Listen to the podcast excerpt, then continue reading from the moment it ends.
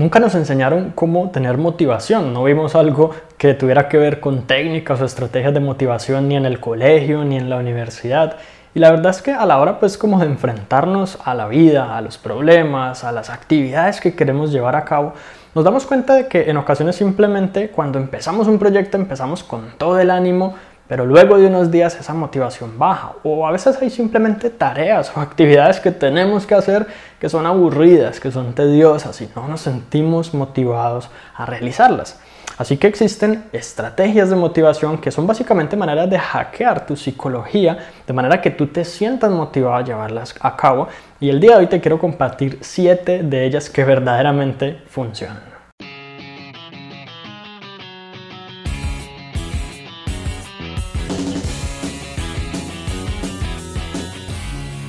La primera técnica de motivación se llama motivación a través de consecuencias. No, no necesariamente amenazas, no se trata de amenazar a alguien de que algo va a salir mal, pero sí se trata de ser consciente cuáles son los resultados negativos que pueden ocurrir si yo no llevo a cabo las actividades.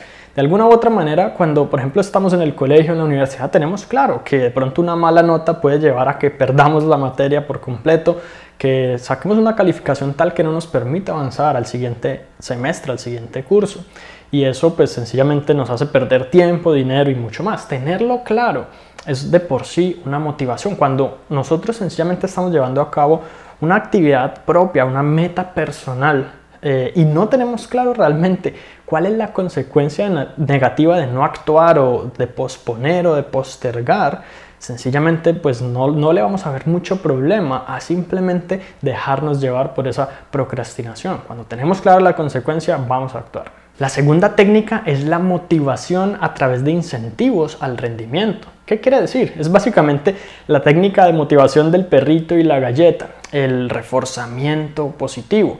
De hecho, hay un estudio que indica que las personas, un grupo de personas que no estaban motivadas a hacer ejercicio, a ir al gimnasio, les empezaron a dar chocolate después de eh, hacer ejercicio. Empezaron a comer básicamente una barra de chocolate luego de terminar una sesión de ejercicio y posteriormente, luego de un mes, el chocolate inmediatamente les da una recompensa cerebral, una recompensa porque nuestro cerebro considera que eso es sencillamente algo valioso, un incentivo.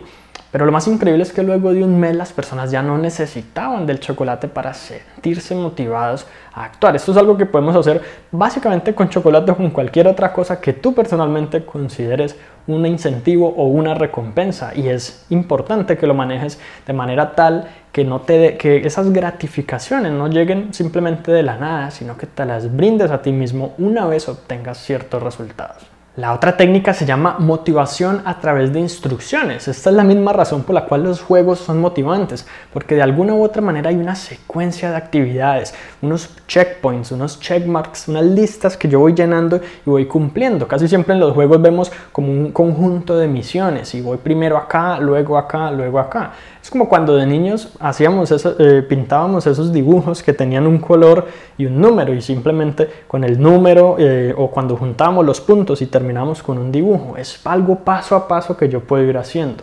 Si yo estructuro una actividad en mi vida que sea parte pues de una meta personal, de algo que me va a llevar a obtener los resultados que yo verdaderamente deseo, paso a paso es mucho más fácil concebir toda esa actividad no como algo grande que va a demorar mucho tiempo, como por ejemplo realizar la tesis para la universidad o crear un negocio desde cero o abrir un canal de YouTube y publicar videos, sino algo que yo pueda hacer hoy, ahora mismo, en este momento. Y cuando lo complete, paso sí, quizás a la siguiente actividad y ya incluso puedo distribuir esas actividades en horas, días, semanas, meses y demás. La siguiente técnica se llama motivación de corto y largo plazo y se, se, trata de contrastar qué ocurre hoy o mañana o esta semana, que es el corto plazo, y qué ocurre dentro de dos años, cinco años, diez años, con la decisión que estoy a punto de tomar, con la acción o la inacción que quiero llevar a cabo, con dejar de hacer algo con hacerlo, con respecto a ir por este camino, ir por el otro, porque sencillamente muchas veces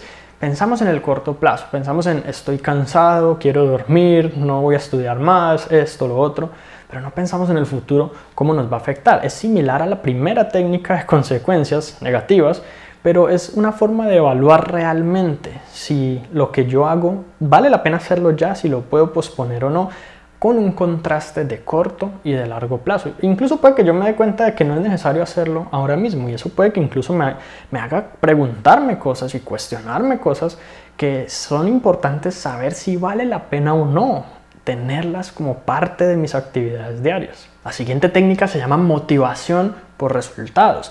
Realmente a las personas nos importa los resultados, casi nunca nos interesa cuál es el proceso para lograrlo, casi nunca nos importa qué tenemos que hacer para persistir y perseverar.